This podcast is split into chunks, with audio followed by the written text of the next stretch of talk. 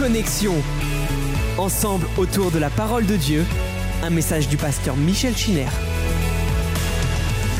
Je voudrais saluer les frères et sœurs du 7e arrondissement, les frères et sœurs qui sont chez eux. Le chapitre 21 que nous avons médité est un chapitre qui est bien structuré.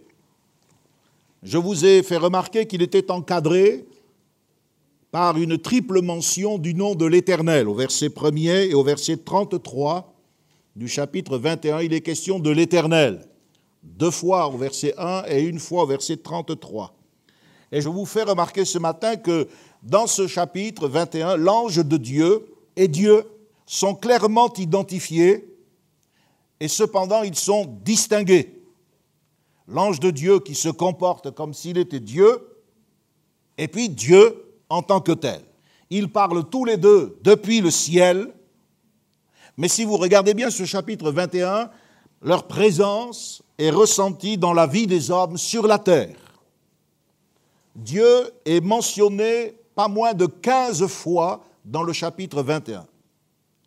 On voit que Dieu se souvient, Dieu accomplit ce qu'il avait promis, Dieu respecte les délais qu'il avait euh, euh, préconisé pour la naissance d'Isaac.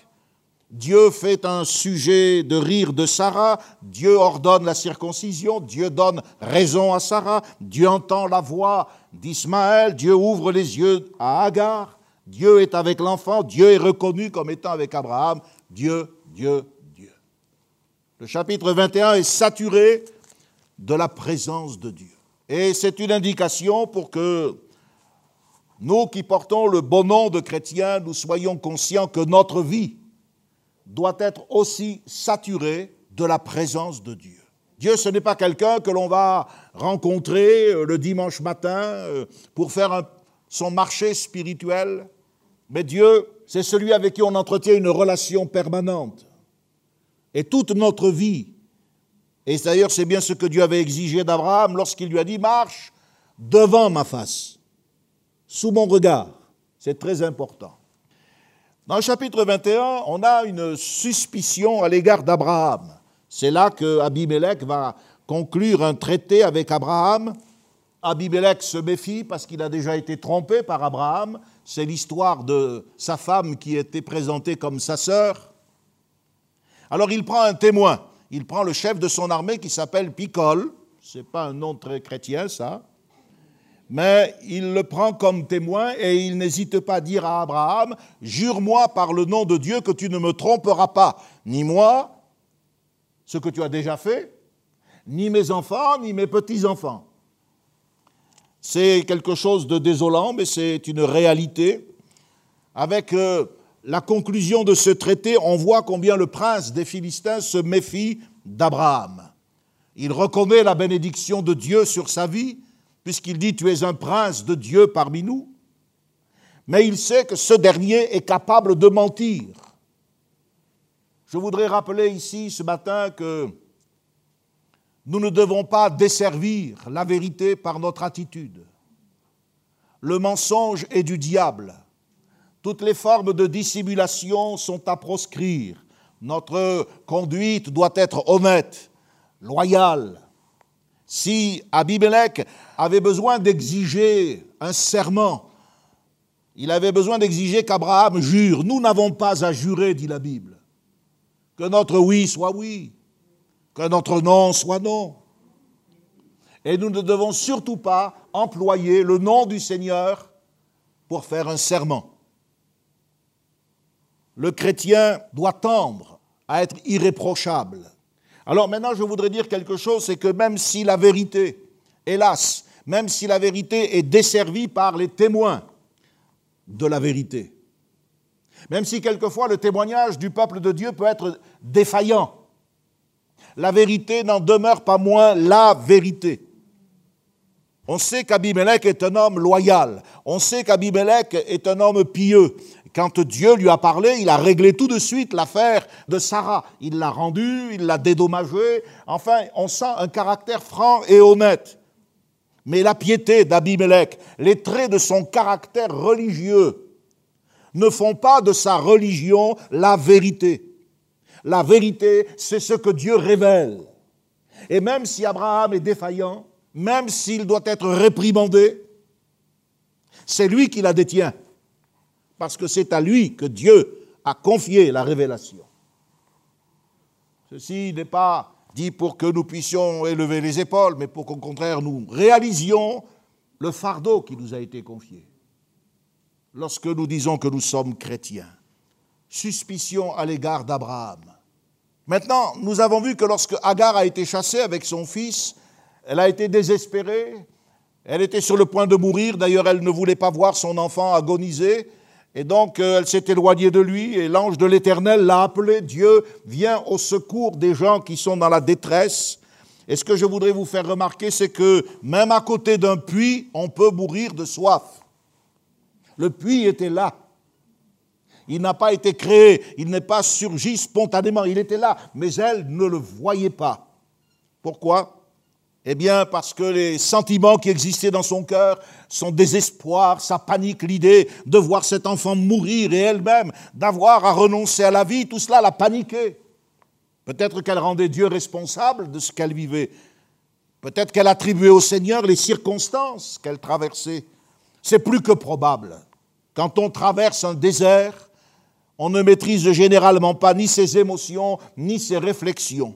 Et c'est pour cela que l'ange de l'Éternel qui est Dieu lui-même, lui pose la question, il dit, qu'as-tu, Agar? Qu'est-ce que tu as? Cette question ne se justifie pas, car l'ange de l'Éternel a des yeux pour voir, il voit bien dans quel état elle est, mais il lui demande, qu'est-ce qui se passe? Qu'est-ce que tu as?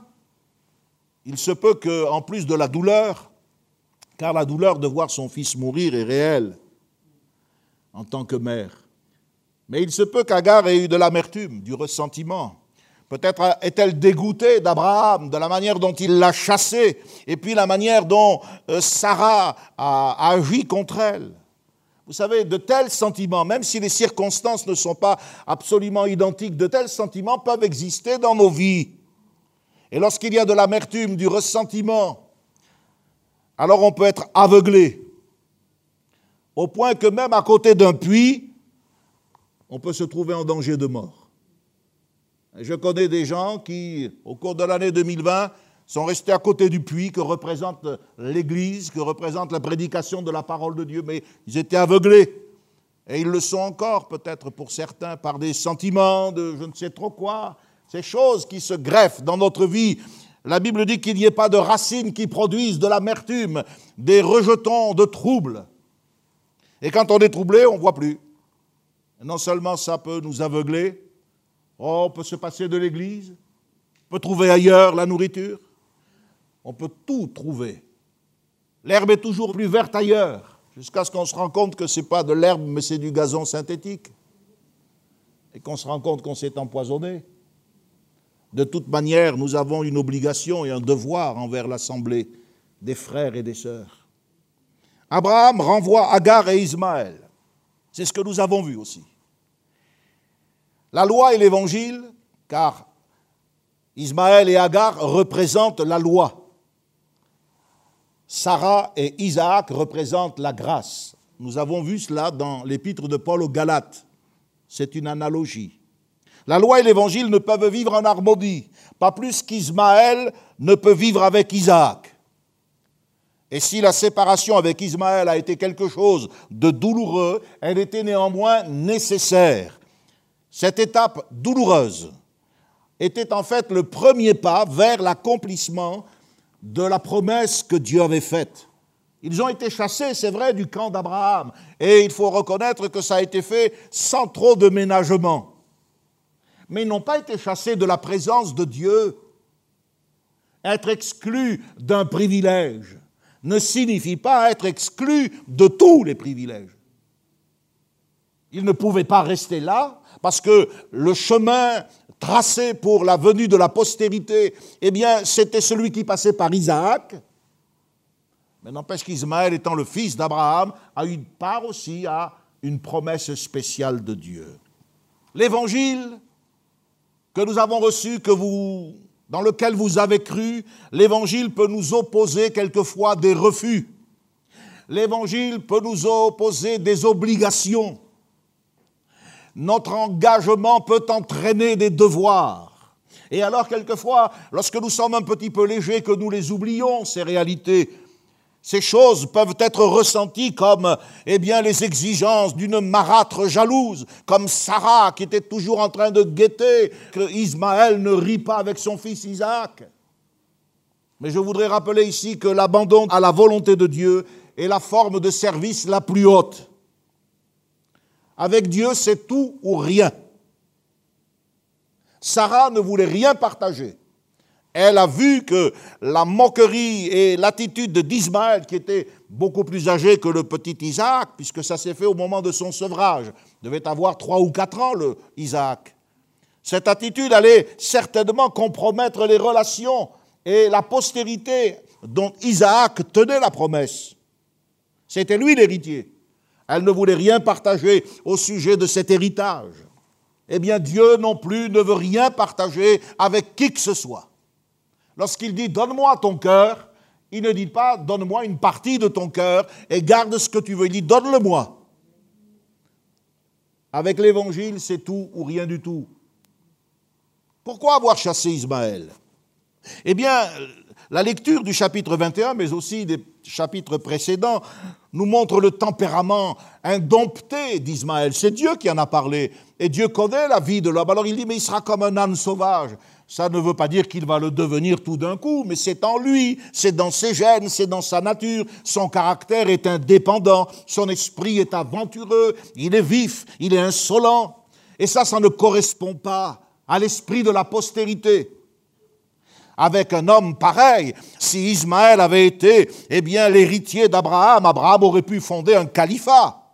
Il aurait pu fonder un empire, il aurait pu déstabiliser une région comme actuellement Daesh peut le faire dans certaines parties du monde. Seulement voilà, Abraham n'était pas appelé à fonder une puissance guerrière. L'influence d'Abraham devait avant tout être une influence religieuse, une influence morale. Ismaël n'était pas l'homme qu'il fallait.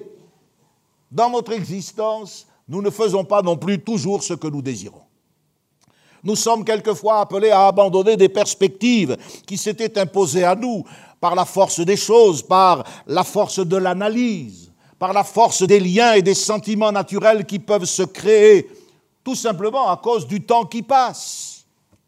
Et nous avons vu qu'Abraham avait perdu de vue cela, et il a fallu l'énergie de Sarah, qui était très combative, pour dire non. À plusieurs reprises, Abraham était prêt à faire d'Ismaël, son héritier. D'ailleurs, il était aussi prêt à faire d'Eliezer de Damas, son intendant, aussi son héritier.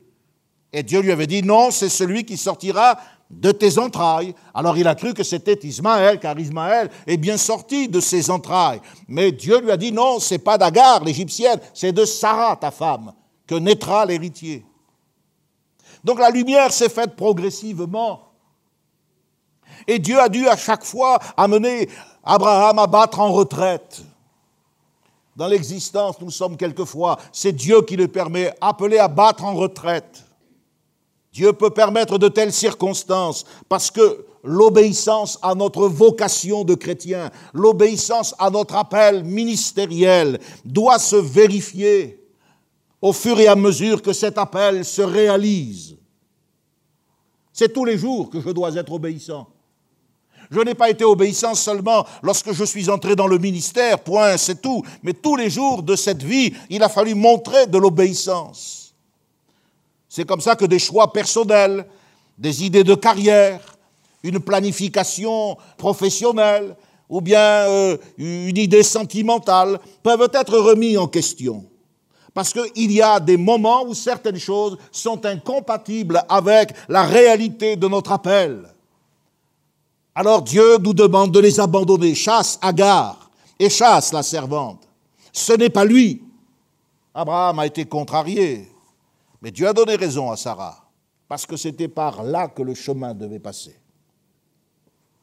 Nous arrivons au chapitre 22, qui est un chapitre très important. C'est un chapitre, moi, qui m'a bouleversé. C'est la deuxième fois que nous entendons Dieu dire à Abraham, va-t'en, va-t'en. La première fois, Dieu lui avait dit, va-t'en de ton pays et va dans le pays que je te montrerai. Ici, Dieu lui dit, va, va-t'en au pays de Morija et là offre en holocauste sur l'une des montagnes que je te dirai. Et nous retrouvons pour la deuxième fois cette expression hébraïque dont je vous avais parlé, l'echleka, c'est-à-dire va pour toi-même, va pour ton profit, va pour ton propre intérêt, pour ton bonheur. C'est vrai que lorsque Dieu nous dit va là et que ça ne correspond pas toujours à ce que nous aurions aimé que cela soit, on n'y voit pas tout de suite euh, un intérêt. Mais la Bible dit que le fruit paisible de la justice est procuré par la suite. Alors que de choix comme celui que Lot a fait semble intéressant immédiatement. Mais regardez les résultats, regardez les fruits que cela porte. Va-t'en, non plus de ton pays, mais va-t'en vers le pays de Morija, et va sur une des montagnes que je te montrerai. C'est un passage important, ce chapitre 22, c'est la première fois que nous avons dans la Bible le verbe adorer. Adorer qui signifie euh, se prosterner, se courber. En fait, en hébreu, il apparaît bien avant hein, dans le texte original. Mais vous savez, on traduit, on donne un sens à un verbe en fonction de son contexte. C'est dans ce contexte-là, pour la première fois, que le verbe signifie adorer, alors qu'il peut signifier aussi euh, se courber, s'agenouiller. C'est que la foi, uniquement la foi, qui nous permet d'adorer. Dieu recherche des adorateurs en esprit et en vérité. Voilà pourquoi dans nos salles, il n'y a pas de croix, il n'y a pas euh, d'autel, il n'y a pas euh, de rituel en rapport avec euh, une adoration matérialiste et extérieure. Nous n'avons pas non plus de crucifix. Le crucifix a engendré dans la vie spirituelle des Français un culte pathologique, morbide, le culte de la mort. Or, nous savons que Jésus-Christ est ressuscité d'entre les morts. Alléluia. Nous adorons en esprit, en vérité. Depuis plus d'un an, avec euh, les contraintes qui sont imposées et que nous acceptons, bien sûr, nous adorons différemment. C'est là que je pense le Seigneur m'a inspiré avec euh, cette idée d'un commentaire adapté du livre de la Genèse qui nous permet d'aller à partir d'un texte bien cohérent un peu dans toutes les doctrines de la Bible. Et nous donnons à la prédication une place plus importante qu'elle n'avait, parce que nous avons été obligés de réduire l'expression vocale de l'Église. C'est un peu le culte de la parole. Bien que la Bible ne soit pas Dieu, la Bible n'est pas notre Dieu, elle est la parole de notre Dieu. Dieu est vivant, Dieu est esprit. Mais ces mois de à la fois de confinement et de restrictions en présentiel nous ont amenés à, plonger, pour ceux qui l'ont voulu bien sûr, un petit peu plus profondément dans la réflexion de la parole. La première fois, il s'agissait de quitter le pays, un pays que Dieu montrerait, et Abraham est resté longtemps euh, sans trop savoir. Ici, il est question de partir vers une montagne bien précise, le mont Morija. Morija est traduit par euh, lieu d'apparition lieu de révélation, lieu de culte, lieu d'adoration, bien sûr, sous-entendu, de Dieu. Ya, Moriya, Morija, Ya c'est comme Yahvé, c'est-à-dire c'est Dieu. Vision de Dieu, lieu d'apparition, lieu de culte de Dieu, lieu d'adoration. Ce qu'il y a d'extraordinaire, c'est que c'est sur cet endroit que sera construit le temple de Jérusalem plusieurs siècles après. Vous trouvez cela dans le deuxième livre de Samuel, chapitre 24 et au verset 22.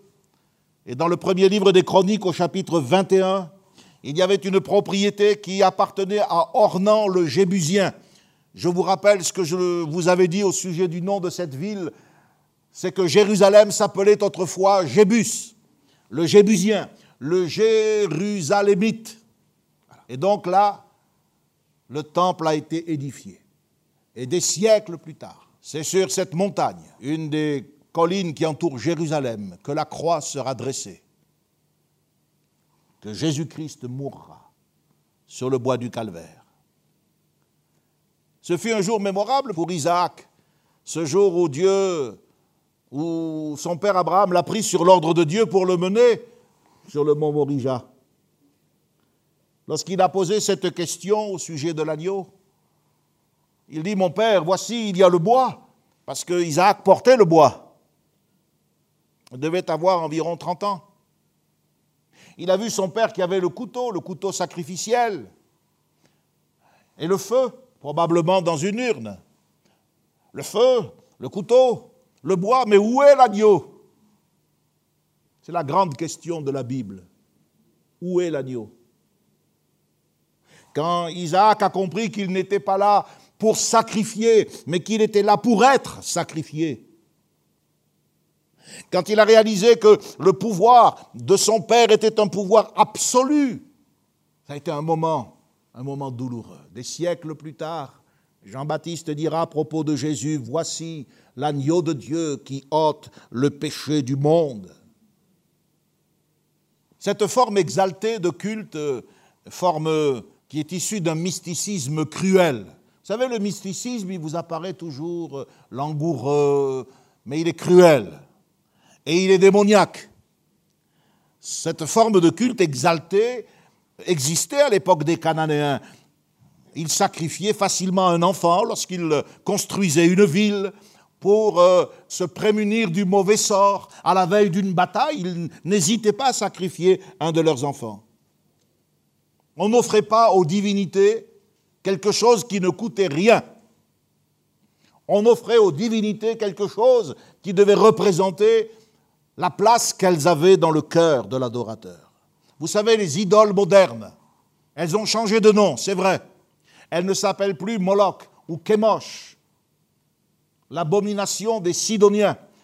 Mais les idoles modernes sont toujours assoiffées du sang de nos enfants et de notre jeunesse. Et aujourd'hui, les lois ont modifié le pouvoir absolu des parents mais il y a beaucoup de parents qui sacrifient encore leurs enfants. Et je voudrais vous montrer que ce n'était pas du tout l'intention de Dieu. Et il ne faut pas que nous entretenions un malentendu spirituel à propos de ce chapitre 22. Par contre, je voudrais vous faire remarquer que Dieu a testé Abraham. Et Abraham est allé jusqu'au bout. Et alors, alors qu'il était en train de lever son poignard pour donner la mort à son fils, l'ange de Dieu l'a arrêté. Et il a vu un bélier qui était là retenu par les cornes. La provision de Dieu. D'ailleurs, il dira, cette montagne, on va l'appeler Jéhovah Jiré, c'est-à-dire Dieu pourvoira. Parce que son père lui avait dit, Dieu se pourvoira lui-même de l'agneau. L'agneau, c'est l'affaire de Dieu. La provision de Dieu ne se découvre pas avant le sacrifice. Il y a des gens qui disent, mais Dieu, il pourvoira, il pourra, mais ils font rien pour que cette provision se manifeste. Il faut obéir, il faut aller sur le chemin du sacrifice. Et c'est au moment là où vous allez faire le pas que vous voyez la provision divine. L'être humain, en tant qu'agent moral, en tant qu'agent spirituel, est nécessairement appelé à connaître des tests en vue de son perfectionnement. Et si c'est vrai pour l'être humain, c'est encore plus vrai pour le chrétien. Cette épreuve, que nous jugeons aujourd'hui comme insoutenable avec notre regard moderne. Cette épreuve était nécessaire pour justifier la place du patriarche dans l'histoire du salut. On ne s'appelle pas le père des croyants comme cela. Il fallait que quelque chose soit démontré. Cette paternité, elle devait correspondre à une réalité spirituelle. C'était celle de la foi et de l'obéissance ce fils. Abraham l'avait attendu pendant 30 ans. Ce fils, c'était l'objet de tous ses désirs. On imagine, après que Dieu ait dit non, ce n'est pas Eliezer de Damas, après que Dieu ait dit maintenant il faut chasser Ismaël, on imagine l'attachement du vieillard, il a quand même plus de 100 ans. On imagine l'attachement du vieillard, les projets qu'il faisait au sujet de cet enfant. Comme n'importe quel autre père, Abraham a été tenté de faire de cet enfant la joie de sa vieillesse, de tout lui sacrifier. Eh bien, Dieu lui a dit, tu vas me le sacrifier. Le sacrifice, c'est un signe de maturité. Les caprices, ce sont pour les enfants. Et ce qui est vrai dans le domaine naturel est encore plus vrai dans le domaine spirituel. Or, des capricieux, j'en ai vu en 2020 des gens qui n'ont pas entendu la voix de l'Esprit, qui pourtant a été clairement énoncée, nous avertissant que nos habitudes allaient changer, que c'était quelque chose d'historique. Ce n'est pas Lyon, ce n'est pas la France, ce n'est pas l'Europe, c'est le monde entier. Et certains ont montré combien ils étaient encore dans l'enfance spirituelle. Non seulement il fallait qu'Abraham soit testé, mais Isaac aussi a été testé. Là, il n'est plus un garçon, hein, il a plus de 30 ans. Isaac est parvenu lui aussi à cette pleine maturité de la foi. À quoi voyons-nous cela? Ben, Vous avez remarqué, il, se, met à la disposition de Dieu. Isaac devait aussi être également préparé en vue de la consécration à son propre appel. Abraham n'allait pas vivre éternellement, Isaac allait prendre le relais, c'était lui qui allait transmettre le bâton concernant la promesse au sujet de la postérité, et ainsi de suite, de génération en génération, jusqu'à ce que vienne le temps marqué et que Christ naisse du sein d'une vierge par la puissance du Saint-Esprit. Isaac devait aussi être préparé et il est arrivé à la maturité de la foi parce que, vous voyez, il ne se débat pas. Son comportement prouve la confiance qu'il avait en son Père et la foi qu'il avait en Dieu. Aucun signe d'agitation, aucune plainte, aucune résistance. Isaac est vraiment présenté comme l'agneau du sacrifice volontaire. Ce matin, je m'adresse à vous, frères et sœurs du 7e arrondissement, frères et sœurs dans vos demeures, et vous aussi ici, frères et sœurs du 6e. L'Église de France a besoin de revenir à la théologie de l'autel. Nous devons, chrétiens, de Pentecôte nous familiariser de plus en plus avec l'idée que nous ne nous appartenons pas à nous-mêmes, mais que nous appartenons au Seigneur et que nous sommes ici-bas pour servir au dessein de la cause divine.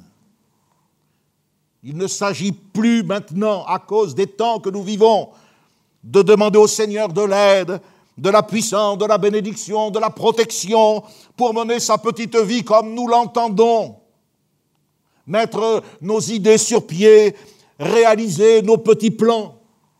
Non, maintenant il s'agit d'aller plus loin et de dire, me voici, ô Dieu, pour accomplir ta volonté, pour entrer dans ton plan. Est-ce que nous mesurons la tension qui est liée à un tel acte de sacrifice Avez-vous lu cette semaine le chapitre 22 Oui ou non? Oui, faites cet exercice. Démontrons notre obéissance à des choses accessibles. Reméditez, relisez ce passage, sentez la tension qui est liée à un tel acte de sacrifice. Vous ne serez pas surpris de sentir ensuite cette même tension dans votre propre cœur lorsque Dieu vous demandera d'abandonner quelque chose. Ça ne vous paraîtra pas anormal mais si vous avez lu la Bible en la survolant, si vous êtes plus intéressé par les choses du monde, les aliens, les pyramides d'Égypte, je ne sais trop quoi, plutôt que par la réalité spirituelle qui s'exprime par nos vies, alors vous serez étonné que Dieu même ose vous demander quelque chose. Parce que jusqu'à présent, c'est vous qui vous êtes comportés comme des dieux. Bénis-moi, aide-moi, fais ceci, fais cela. Mais Dieu a amené Abraham à un renversement total. Et lui a dit, tu m'offres maintenant ton fils. Nous n'atteignons pas la maturité spirituelle par un autre chemin que celui du sacrifice. C'est le chemin pour tous ceux qui veulent grandir. La Bible parle bien des petits-enfants, mais elle parle aussi des pères. Les pères dans la foi, ce sont ceux qui ont accepté aussi un sacrifice. Jésus n'a-t-il pas parlé de renoncer à sa vie dans une offrande volontaire de tout ce que nous sommes, y compris de notre propre volonté, car c'est ça le plus difficile. Il est important de se demander aujourd'hui, dans les temps que nous sommes en train de vivre, jusqu'à quel point nous nous sommes livrés au Seigneur, jusqu'à quel point nous nous sommes placés sur l'autel? Jusqu'à quel point notre volonté, notre temps, nos biens, nos sentiments, tout cela a été placé sur l'autel? Lorsque par exemple quelqu'un renonce à se venger, lorsque quelqu'un renonce à faire du mal, qu'est-ce qu'il fait? Il place sur l'autel ses sentiments. Et il dit non pas ce que je veux, Seigneur, mais ce que tu veux. Et il pardonne. Et il continue d'aimer. Abraham a atteint le stade de l'ultime expérience dans le domaine de la foi parce qu'il a obéi. Alors, si on est très précis, dans ce chapitre 22, on va voir que Dieu commande au début ce qu'il va interdire à la fin. Regardez au verset premier, il lui dit offre-le en holocauste, c'est clair. Sacrifie-le. Et regardez au verset 12, l'ange dit n'avance pas ta main sur l'enfant et ne lui fais rien. Alors là, tout de suite, il dit tiens, mais Dieu, il se contredit. Là, il dit de l'offrir, là, il dit ne le. C'est comme si, en effet, je dis c'est comme si, comme si Dieu était en train de se contredire. C'est comme si maintenant il changeait ses plans à l'égard d'Abraham. Après lui avoir promis un fils, il décide de le lui reprendre. Et puis après lui avoir ordonné de l'offrir en sacrifice, il lui dit stop, je t'interdis de le tuer. Il y a donc un conflit direct entre la promesse que Dieu lui avait faite et cet ordre qui lui est donné, et aussi un second conflit entre le premier ordre et le second, quand Dieu dit ne lui fais pas de mal. Mettez-vous à la place d'Abraham. Soit Abraham s'accroche à la promesse. C'est toi qui m'as donné cet enfant, c'est toi qui m'as dit. Et alors il désobéit. Soit il obéit, mais alors il doit oublier la promesse. Et puis maintenant, voilà que Dieu lui dit d'arrêter. Pourquoi? Parce que Dieu va lui révéler quelque chose d'important. Cette situation qui apparaît complexe, contradictoire, c'est le test final de la foi après l'avoir amené à quitter la maison de son père, après l'avoir fait attendre 30 ans, après avoir exigé de lui qu'il chasse Ismaël, Dieu lui demande maintenant de donner Isaac. Mais Dieu n'a jamais eu l'intention de mener ce test jusqu'au sacrifice, c'est-à-dire jusqu'au meurtre d'Isaac. Seulement, on peut réellement dire qu'Abraham a fait le sacrifice de son fils sans le tuer. Oui, Abraham a fait le sacrifice d'Isaac, mais sans le tuer. Comment? En prouvant qu'il pouvait obéir jusqu'au bout. Tout ce qui pouvait être considéré comme lui appartenant a été remis entre les mains du Seigneur, a été soumis à la volonté du Seigneur. Puisque c'est ce que tu veux, Seigneur, je ne comprends pas, mais puisque c'est ce que tu veux, puisque tu veux que je passe par là, je l'accepte. Dieu a voulu un sacrifice intérieur. Notez bien ça. Dieu a voulu un sacrifice intérieur, le sacrifice de sa volonté. La foi est mise à l'épreuve au travers de l'abandon de ce qu'il y avait de plus précieux. Il ne s'agit pas du sacrifice d'Isaac seulement, mais du sacrifice d'Abraham lui-même, le sacrifice intérieur d'un homme qui renonce. Quand on ne peut pas concilier deux choses apparemment contradictoires qui défient toute logique, alors écoutez le conseil, suivons l'exemple de cet homme, prenons le parti d'obéir, toujours obéir, parce que c'est là que Dieu nous attend pour vérifier. Dieu se pourvoira lui-même de l'agneau. C'est ce qu'avait dit Abraham. Est-ce que vous comprenez le discours prophétique? Vous comprenez? Nous sommes des milliers d'années avant la venue de Jésus.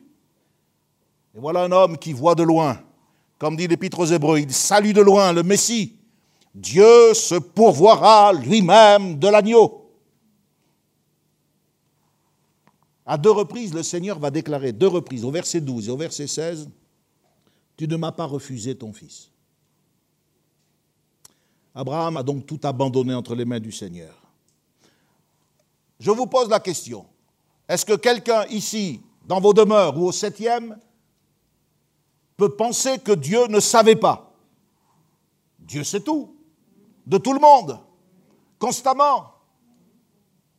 Mais Abraham l'a démontré. Il y a des choses que je dois démontrer. Dieu nous amène à certains points qui sont des points de rupture en quelque sorte de notre histoire, notre histoire familiale, notre histoire personnelle, notre histoire ministérielle. Dieu nous amène à des points de rupture pour que ce qui est caché soit amené à la lumière, que soit révélé notre véritable moi.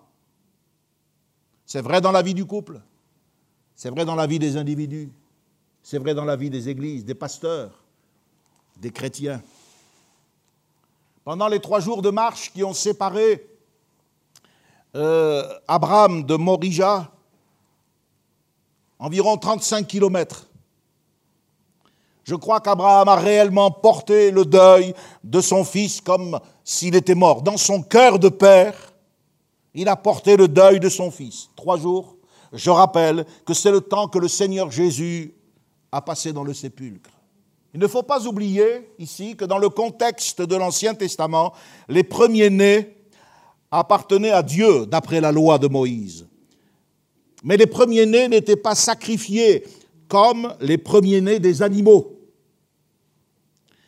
Donc Dieu a établi une distinction entre la consécration, la consécration c'est un abandon, c'est un renoncement, et le sacrifice. Parce que le sacrifice, c'est la mise à mort. Les premiers-nés appartenaient à Dieu, mais on ne les tuait pas, on les rachetait au prix d'un agneau. Nous avons été rachetés aussi au prix du sang précieux de Jésus-Christ. Sacrifier des êtres humains n'a jamais fait partie du culte du Dieu d'Israël. Jamais. D'après le livre du Lévitique au chapitre 18, verset 21, je cite ces versets parce qu'aujourd'hui, dans le contexte eh de l'islamisation de la France et de la confusion qui est même entretenue au niveau du gouvernement, eh vous avez peut-être besoin de ces textes. Lévitique 18, 21 et 20, versets 1 à 5, les sacrifices humains étaient interdits. Cela faisait partie du culte de Moloch et du culte de Kémosh. Celui-là, il ne devait pas être très beau c'était des divinités, écoutez bien, adorées par les Moabites et les Ammonites. Et je vous pose la question, qui sont les Moabites et qui sont les Ammonites? Ce sont les descendants de Lot, oui. Voyez comment une faute, une erreur, une crise au sein d'une famille, dans une caverne, ça s'est passé, caché. Regardez les répercussions que ça a. Regardez les vies qui sont endommagées. Et ça pendant des siècles. Ce qui est vrai de Lot a été aussi vérifié pour Abraham avec Ismaël et avec Agar. La Bible appelle Kémosh et Moloch, qui étaient donc des idoles, l'abomination des Sidoniens, c'est-à-dire des Phéniciens. Les Phéniciens pratiquaient le sacrifice des enfants, ils les faisaient passer par le feu. Et Dieu a dénoncé ces pratiques. Écoutez ce que dit Jérémie le prophète. Ils ont bâti des hauts lieux à Tophet, dans la vallée de Ben Hinnom. C'est le lieu qui est devenu le symbole de l'enfer. Tophet, c'est la GN, G-Hinnom. Pour brûler au feu leurs fils et leurs filles, ce que je n'avais point ordonné, dit Dieu, et ce qui ne m'était point venu à la pensée. Dans Jérémie 32, 35. Jérémie 7, 31 également. Et vous l'avez dans 1 Roi 11, verset 7. Ce que je n'avais point ordonné, ce qui ne m'était point venu à la pensée. Deux choses sont dites dans ce verset. D'abord, Dieu n'a pas ordonné le sacrifice humain. Ensuite, cela ne lui est pas venu à la pensée. La voix du ciel, dans Genèse 22, verset 11, alors l'ange de l'Éternel l'appela des cieux et dit Abraham, Abraham. Et il répondit Me voici. L'ange dit N'avance pas ta main sur l'enfant et ne lui fais rien. La voix du ciel confirme bien que Dieu n'accepte pas les victimes humaines. Dieu n'est pas cruel. Mais alors il faut se poser la question comment expliquer que ça ne lui soit pas venu à la pensée que Dieu ne l'ait pas ordonné, ça je le comprends. Mais que ça ne lui soit pas venu à la pensée, il me faut une raison. La raison, la voilà. Toute l'écriture, toute la Bible enseigne que l'homme est tombé dans le péché. Cette situation dans le péché fait que l'homme ne peut pas, tout simplement pas, être reçu. Il ne peut pas être accepté comme un sacrifice valable. L'homme est pécheur. Il est impur. C'est un coupable. Il ne peut en aucun cas servir de victime innocente, car on offre toujours une victime innocente. L'animal doit être sans défaut. Et l'agneau qu'offrait le bédouin ou l'israélite n'avait rien à voir avec les péchés de celui qui l'offrait. Mais celui qui l'offrait mettait ses mains sur la tête de l'animal. Il lui transférait en quelque sorte sa culpabilité. L'homme est coupable. Il faut lui trouver à cet homme une victime innocente pour couvrir sa culpabilité. Il ne peut pas lui servir de victime pour quelqu'un d'autre. Cette victime, ce sera un agneau sans défaut. Un agneau préparé dès la fondation du monde. Un agneau pur, sans tache. Lui fera l'affaire. Mais certainement pas l'homme. Parce que l'homme, il cumule les défauts. L'homme, depuis la fondation du monde, il ne fait que chuter, que désobéir. Voilà pourquoi le diable attaque tant la Genèse. Parce que la Genèse, c'est le fondement de la rédemption. Si je ne crois pas que l'homme ait péché et que ça se soit passé comme ça s'est passé, en désobéissant, oh, pourquoi Jésus devait-il mourir? Ben, Le péché, c'est. Non, le péché, c'est grave. Ah, mais, vous pensez qu'il y a un enfer? Mais Dieu est amour. Non, il y a un enfer, et pourtant Dieu est amour. Et il est juste.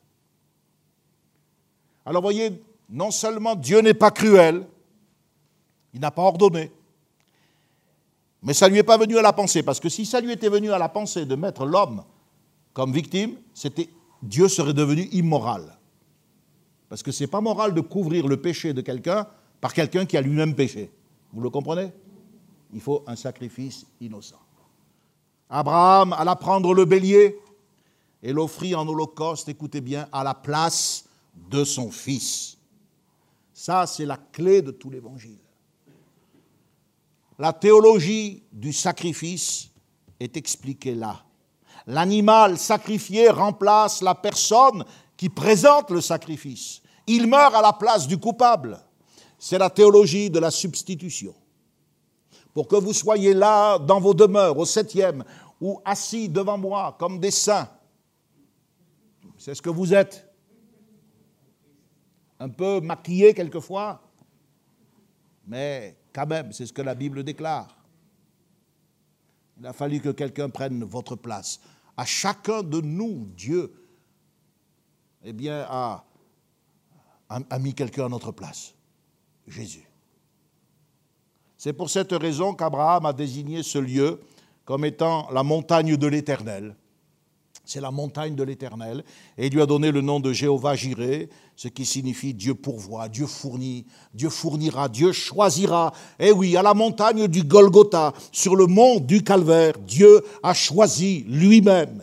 Dieu a fourni lui-même le sacrifice idéal dans la personne de son Fils. Golgotha, c'est la montagne où Dieu a fourni le sacrifice qu'il me fallait. Isaac est donc le type de Jésus-Christ. C'est lorsque l'ange de l'Éternel lui a parlé, notez bien, au verset 13, lorsqu'il lui a parlé, Abraham a levé les yeux, il s'est retourné et il a vu le bélier. C'est le ministère de la parole qui est responsable de nous ouvrir les yeux sur la vraie nature du sacrifice. Et que fait le ministère de la parole? Il nous détourne de nous-mêmes. Abraham s'est retourné. Nous ne sommes pas valorisés. Il nous détourne de nous-mêmes. Quand c'est Dieu qui vous parle, vous êtes détourné de vous-même. Et qu'est-ce que vous voyez? Vous voyez le bélier, vous voyez le sacrifice de Jésus. Christ doit être le centre d'intérêt de tous nos rassemblements. Vous le savez, mais il faut le répéter, parce qu'aujourd'hui, avec le distanciel, vous avez peut-être la démangeaison de courir un peu partout sur des sites, n'y allez pas. Trop de prédicateurs se mettent en scène. Mais aujourd'hui, on a le phénomène des auditoires qui veulent être flattés. De plus en plus de gens viennent aux réunions, consultent des sites uniquement pour entendre parler d'eux-mêmes, de ce qui les valorise. Il faut mettre en avant leur, leur talent, leurs dons. Ce sont des champions, ils sont des influenceurs, des héros. Quand nous venons à une réunion, frères et sœurs, nous devons venir pour adorer Dieu, pour entendre parler de lui. Il y en a assez de nous. Il faut cesser cette adoration enfantine. Il faut repousser cet évangile de la chair. Celui qui a fourni le bélier à Abraham, en l'an 33 de notre ère, a fourni le Fils de Dieu à l'humanité entière. Alors c'est de ça dont j'ai besoin. Et je n'ai pas besoin d'être présenté comme une femme de valeur, même si je le suis, tant mieux, gloire à Dieu. Mais qu'est-ce que c'est que cet évangile dénaturé? Cet évangile où les gens entendent parler de tout sauf du sacrifice, de leur volonté. Leur ego est mis sur le trône. Comme Isaac, le fils de la promesse, a obéi, Jésus a obéi parfaitement. Vous avez vu les précisions que Dieu utilise pour Isaac? Il lui dit Ton fils, ton unique, celui que tu aimes. Il faut s'arrêter sur ce texte. Mais qu'est-ce que le Seigneur dit Ton fils, oui, d'accord, c'est bien fils, c'est pas une fille. Ton unique, ça c'est faux. Sur le plan de l'histoire, Isaac n'est pas un fils unique. Il est bien le fils cadet d'Abraham, on est d'accord? Ismaël est son fils. C'est une évidence. Mais l'expression, là, elle n'est pas citée là par hasard. Et comme je sais que Dieu ne se contredit pas, ça doit me mettre sur un chemin. Cette expression fils unique, c'est pour me mettre sur la voie du Fils unique engendré du Père, c'est-à-dire de Jésus-Christ.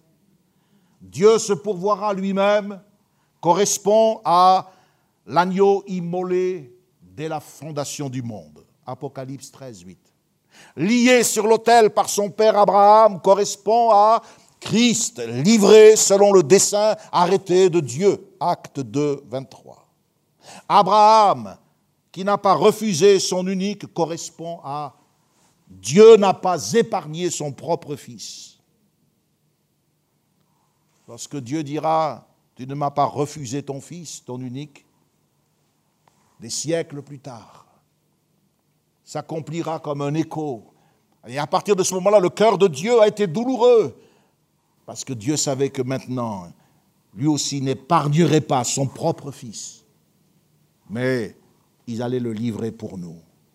Et puis la dernière correspondance, Abraham a recouvré son fils par une sorte de résurrection, nous dit l'Épître aux Hébreux.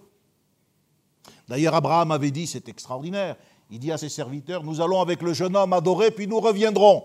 Quelle foi alors que Dieu lui dit, tu vas me l'offrir. Et Dieu ne l'avait pas encore arrêté. Et ça, Abraham ne le savait pas. Abraham a recouvré son fils par une sorte de résurrection, correspond à Dieu a ressuscité son fils des morts. Acte 2, 32. Abraham a vu le lieu de loin. Dieu lui a révélé l'endroit où notre Sauveur allait mourir. De loin, ça signifie longtemps à l'avance. Vous remarquez que Dieu ne lui a pas révélé l'endroit où Jésus allait naître? Ce n'est pas à la crèche qu'il faut aller, comme le font les religieux, c'est à la croix. Bien sûr, avec le prophète Michée, Dieu nous révélera que Jésus naîtra à Bethléem. Mais là, il lui montre Morija. Morija, c'est le territoire de Melchisédek. C'est une des montagnes sur laquelle Jérusalem a été bâtie. Et hors des murs de Jérusalem, il y a le mont Morija, le mont Golgotha. Et c'est là que Jésus va mourir. Nous reviendrons. Nous reviendrons, avait dit Abraham. C'est la preuve qu'il y avait dans cet homme une illumination intérieure du Saint-Esprit. Je vous ai montré la différence récemment entre l'inspiration et l'illumination. Révélation, inspiration, illumination. L'illumination, c'est ce que l'on comprend de la révélation. Abraham avait compris par une illumination intérieure du Saint-Esprit qu'il retrouverait Isaac. Il ne savait pas trop comment, mais à cause de la foi qu'il avait en Dieu, il savait que Dieu allait faire quelque chose d'extraordinaire. Lui, il n'avait qu'à obéir. C'est un discours de nature prophétique. Nous reviendrons. L'ange de l'Éternel l'appela une seconde fois Abraham des cieux. Le second appel vient du ciel. et il jure par lui-même. Et il dit parole de l'Éternel. Vous voyez, c'est l'ange de l'Éternel. Il est donc distinct de Dieu, mais il dit parole de l'Éternel. Il est Dieu aussi. Et il y a là un serment irrévocable. Il y a une unité absolue entre l'ange de l'Éternel et l'Éternel, entre le Père et le Fils. C'est Dieu qui jure, ce Dieu qui est un et qui se manifeste à nous en trois personnes. Mystère des mystères devant lequel la foi doit se contenter d'adorer. Dieu ne pouvant jurer par un plus grand que lui, jure par lui-même, nous dit l'Épître aux Hébreux, chapitre 6, verset 13. Et celui-même, la Bible dit, c'est l'ange de l'Éternel. C'est notre Seigneur Jésus. Avant d'être incarné, de venir dans la chair du Christ historique, c'est notre Seigneur. Il était là, dans le ciel. Et là, ce jour-là, lui qui était l'agneau de Dieu, préparé depuis la fondation du monde, il a juré, c'était irrévocable. Il viendrait sur terre un jour, mourir pour nous. Voilà le prix que mon péché a coûté le prix que ma négligence, que mes fautes ont exigé.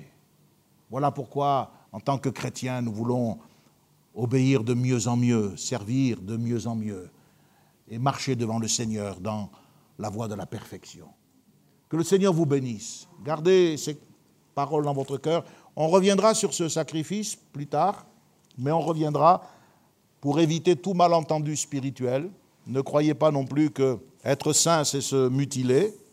J'ai dû quelquefois euh, traiter des gens avec sévérité pour assurer leur sécurité, schizophrène, etc., parce que bah, prenez des textes de la parole de Dieu, voyez, si, euh, si ton œil, il euh, ben, vaut mieux que tu te l'arraches pour... attendez, c'est pas ce que le Seigneur nous demande, on est bien, bien d'accord. Hein.